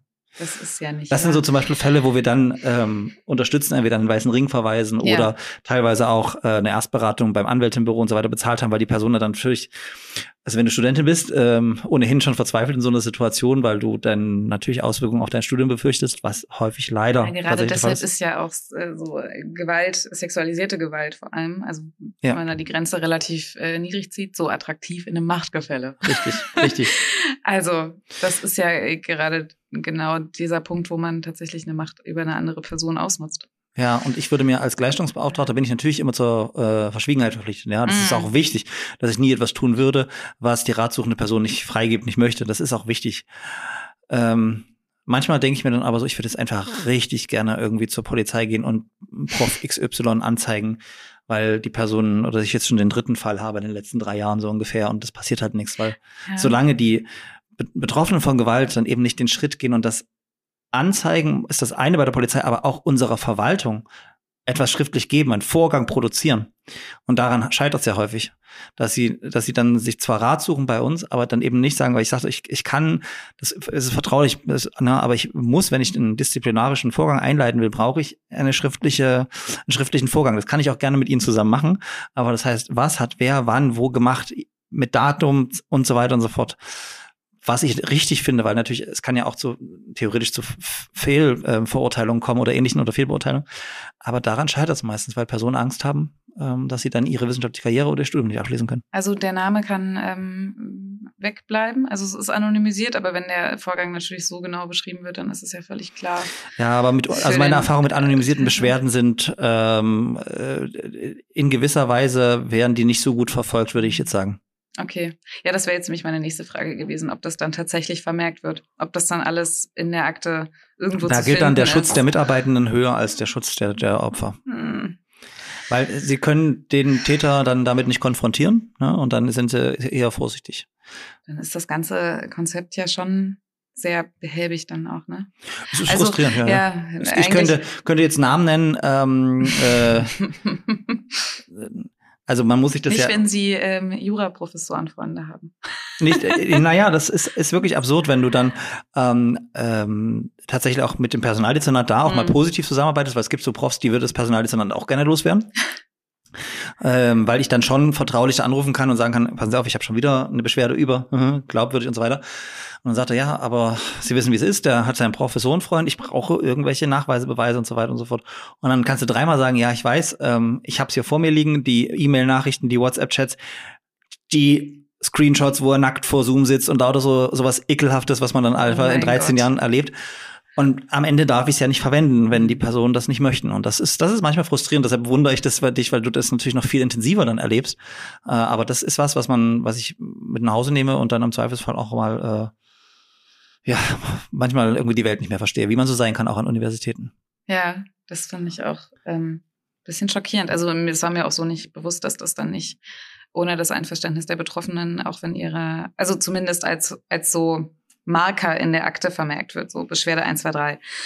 Ähm, Ja, die Person muss ja dann aber auch eine Beschwerde offiziell einreichen. Ne? Aber der häufigste Fall ist, die Personen kommen Ja. hierher, wir beraten sie, äh, oder meine Kolleginnen und ich beraten sie, äh, die können ja auch die, die Gleichstellungsbeauftragten der Fakultäten beraten, äh, stellen ihnen Optionen vor, äh, geben ihnen sehr häufig, ähm, versuchen wir ihnen Sicherheit zu geben, Mhm. ne? weil wie häufig ist das, also ich kann diesen Satz nicht mehr hören, ja, keine Verurteilung, aber das ist so häufig die Situation, naja, vielleicht hätte ich mir das anders anziehen sollen. Wo ich immer Mhm. sage, äh, Entschuldigung, äh, nein, Sie ziehen bitte an, was Sie wollen. Jeder Mensch kann sich doch selber, das heißt nicht, weil Sie äh, einen, einen, weiten Ausschnitt tragen, dass es dann in Ordnung ist, wenn der Prof, der Dozent, wer auch immer, Sie dann umarmt und küsst, wenn Sie das nicht wollen. Also so, solche Sachen kommen dann vor. Ähm, und dann musst du trotzdem die Möglichkeit, Sie können, ich würde Ihnen empfehlen, gehen Sie zur Polizei, machen Sie, wenn Sie das möchten, machen wir eine schriftliche Beschwerde geben, die Personalverwaltung, damit es nachverfolgt werden kann. Daran scheitert es meistens, weil natürlich diese Abhängigkeitsverhältnisse bestehen. Und du weißt ja auch, wie es ist in der Wissenschaftsgesellschaft, das ist auch ein kleiner Kosmos, ne? Und dann haben gerade bei, bei Leuten, die in der Qualifikationsphase sind, die haben richtig Angst vor Nachteilen. Oh Mann, das ist ja wahnsinnig frustrierend. Ja, aber deshalb finde ich es ja gut, dass es so äh, Also es Anwältinnen auch wie dich gibt, weil ich kann das immer nur empfehlen. Ähm, vielleicht auch mal als praktischen Tipp. Ich weiß nicht, ob du das jetzt so gerne hörst, ne? aber es gibt ja auch Prozesskostenhilfe und so weiter und so fort. Also man kann ja immer erstmal hingehen und es gibt ja auch Unterstützungsmöglichkeiten für Leute, die kein Geld haben. Das, natürlich höre ich das gerne. Also der Staat zahlt mich ja auf jeden Fall dann Ja. immer. Ne? Also Prozesskostenhilfe ist überhaupt nichts, was ich jetzt ablehnen würde. Ähm, auf jeden Fall. Also ich bin total dafür, dass man wirklich alles, was einem komisch vorkommt ähm, oder einen wirklich auch also als Verletzung empfunden wird, äh, die eine gewisse Qualität übersteigt, das merkt man dann schon, Mhm. ähm, das wirklich auch an, zur Anzeige zu bringen. Sowas muss, das, das muss dokumentiert werden. Ja. Und wenn es vielleicht beim ersten Mal nicht am Ende, wenn es überhaupt zu Gericht kommt, nicht zu einer Verurteilung reicht und vielleicht auch nicht beim zweiten Mal, vielleicht klappt es beim dritten Mal. Vielleicht häufen sich diese Verdachtsmomente so an, dass äh, die Ausreden der Täter doch ein bisschen schwammig werden. Und- Oder an Glaubhaftigkeit verlieren. Also Und für uns ist es einfach genauso, wie du sagst. Also es, ich kann nicht bei jedem, beim ersten Vorwurf im Zweifelsfall äh, garantieren, dass es auch die gewünschten personalrechtlichen Konsequenzen hat. Das braucht dann vielleicht den zweiten oder dritten Vorfall, auf dem und ich hoffe immer, dass der erste Vorfall ausreichend ist, dass, dass so etwas nicht wiederkommt, allein äh, wieder vorkommt. Allein die äh, Realität lehrt mich etwas anderes. Aber dann ist es einmal dokumentiert und dann hat man auch, ähm, auch das ist ja einfach äh, die die Position der Uni. Sie müssen sich auch absichern ne, ähm, Hm. vor Klagen. Aber dann hat man leichter die Möglichkeit, auch Konsequenzen zu ziehen. Und das kann ich einfach immer nur empfehlen, aber das müssen die Personen selber machen. Ähm, und weil es gerade passt, du bist Mitglied im Weißen Ring. Kannst du vielleicht kurz sagen, was der Weiße Ring macht? ja, der Weiße Ring unterstützt Betroffene von Gewalttaten. Genau. Und zwar in vielen Hinsichten. Also tatsächlich auch finanziell, zum Beispiel durch Beratungschecks für Mhm. AnwältInnen, ähm, aber auch bei der Suche nach geeigneten TherapeutInnen, beim Beantragen von Leistungen nach dem Opferentschädigungsgesetz. Das wissen ja auch viele nicht, dass Mhm. wenn sie Gewalt erfahren haben, sie auch staatliche Unterstützung erfahren können, zum Beispiel für Traumatherapie. Ähm, es gibt nicht viele Traumatherapieplätze und erst recht sehr wenige ähm, kassenärztlich finanzierte. Ähm, über das Opferentschädigungsgesetz kann man da trotz allem so äh, solche Therapieangebote bekommen. Ähm, ja, also genau, der Weiße Ring unterstützt außerdem bei, also klärt einen auch, klärt die Betroffenen auch auf über den ganzen weiteren Vorgang des Verfahrens, wenn sie sich dazu entschließen, jetzt eine Strafanzeige zu erstatten oder es schon gemacht haben, ähm, klären einen auf über die Möglichkeiten von psychosozialer Prozessbegleitung. Ähm, also es ist so ein Rundum-Paket an Beratung, ähm, das Betroffene, glaube ich, in der, ja, aus der Überforderung hilft. Mhm. Ähm, es ist ja doch auch recht viel, worum man sich kümmern kann oder müsste. Ja. Ähm, also muss natürlich gar nicht, aber worum man sich kümmern kann. Also es gibt schon Unterstützungsmechanismen und Strukturen, aber die zu äh, installieren, das braucht wahnsinnig Kraft und da unterstützt der Weiße Ring meines Wissens nach so sehr gut. Genau, wir verlinken natürlich auch nochmal in den Shownotes. Ich glaube, es ist relativ einfach äh, www.weißer-ring.de. Ähm, da kriegt man nochmal viele tolle Informationen. Puh, schweres Thema, wichtiges Thema. Ähm, äh, auch nicht das schönste Beratungsthema, was ich habe, aber ähm, es ist trotzdem wichtig, äh, dass wir uns damit auseinandersetzen. Ähm, ich würde sagen, wir lockern das Ganze auf mit äh, unserer Überraschungskategorie. Oh, ich Äh, bin gespannt. äh, entweder oder steht auf meinem Umschlag drauf. Heute mal keinen äh, Tier-Content. Beim letzten Mal, ähm, bei einer letzten Aufnahme waren hier, ich glaube, da ging es auch um queere Serien. Ähm, da waren schöne Bilder und ich habe die die äh, Zeichnung von Heartstopper nicht erkannt. Einer tollen Netflix-Serie, die ich dann auf Empfehlung von, also hinterher hat mir Jules gesagt, Georg, das musst du doch kennen. Äh, und dann habe ich an dem Wochenende danach habe ich tatsächlich Heartstopper durchgesuchtet.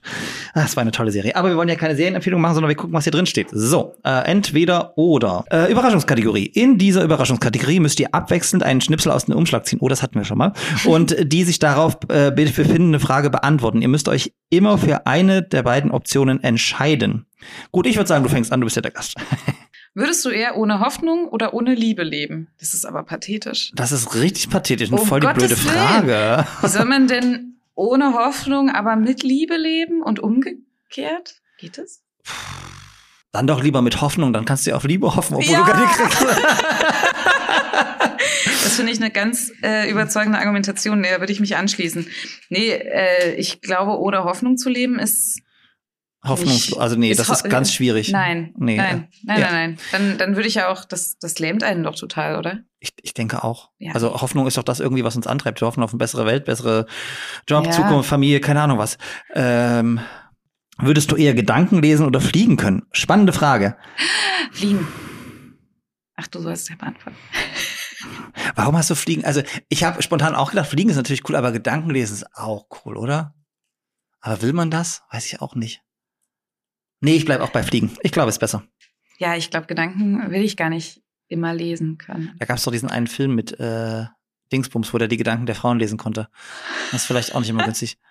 Wenn du eine magische Fähigkeit hättest, würdest du lieber deine Fähigkeit nutzen, um Menschen zu helfen oder ihnen Streiche zu spielen? Ihnen zu helfen. Meistens. ich glaube meistens die, die ich mag. Aber es gibt auch so viele IdiotInnen, die würde ich dann, naja. Kommt natürlich auf die Fähigkeit drauf an, aber hm.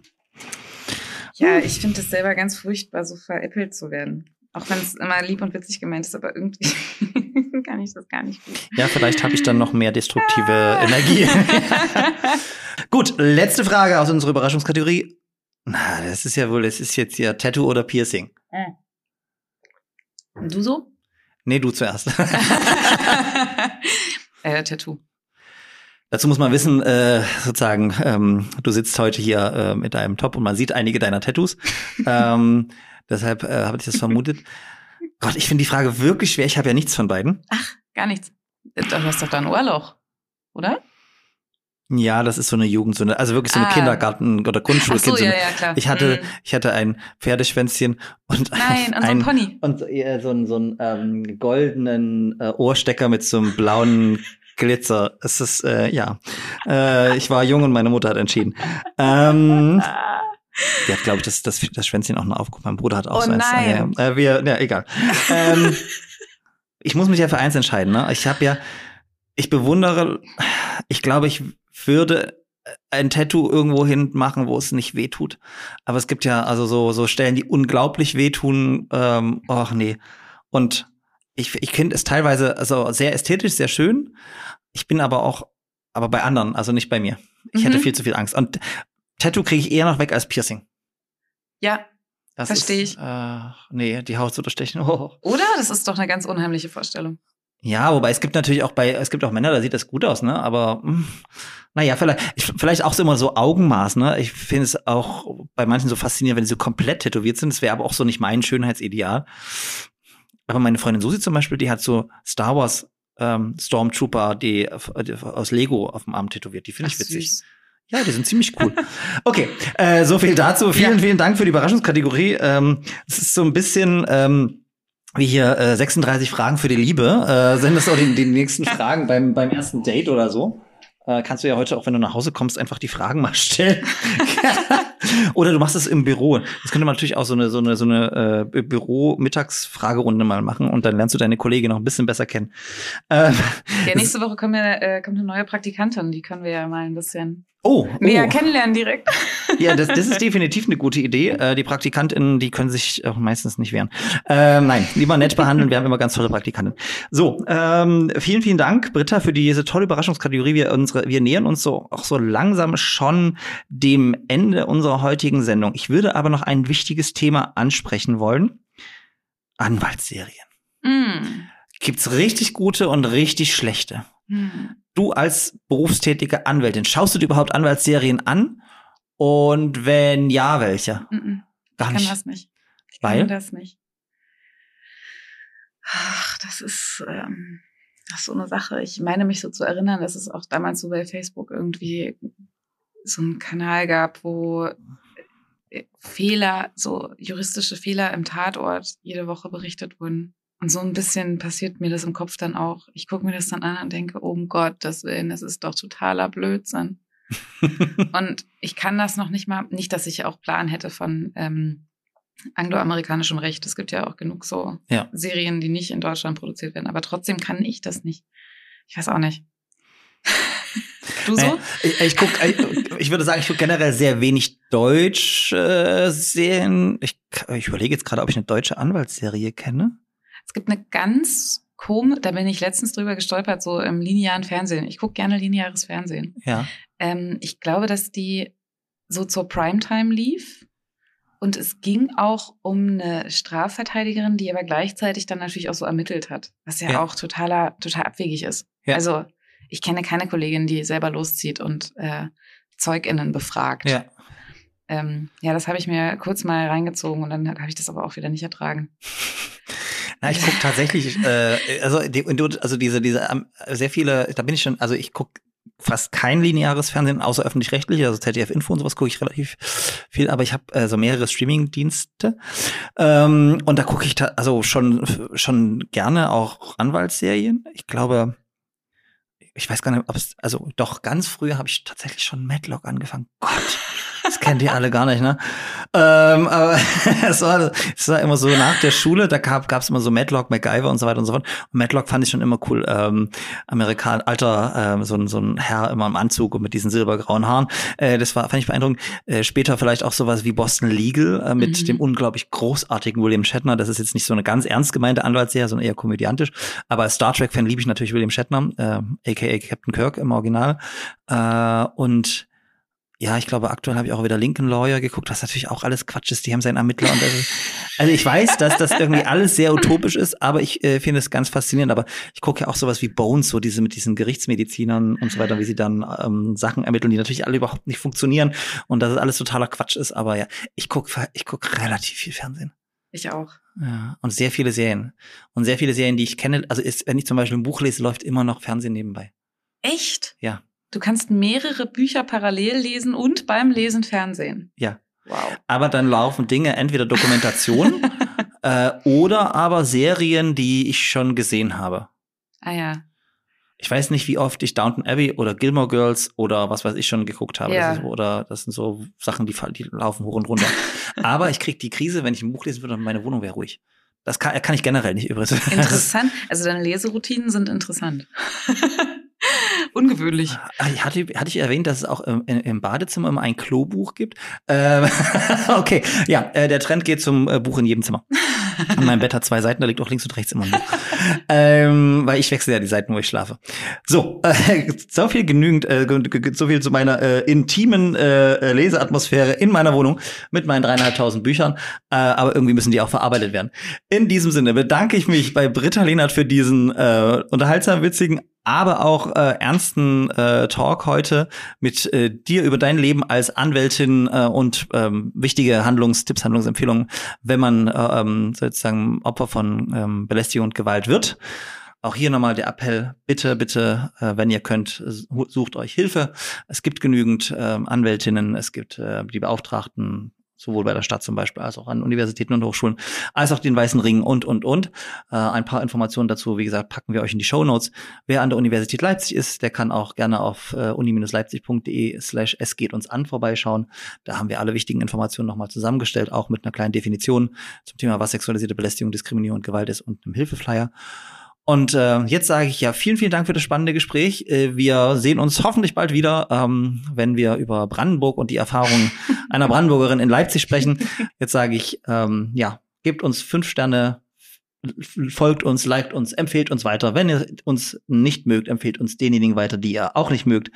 Wir nehmen hier alle mit. Äh, in diesem Sinne, vielen, vielen Dank für eine tolle Folge von Traditionell Unkonventionell, eurem Lieblings-Diversity-Podcast. Traditionell. Unkonventionell. Der Diversity Podcast.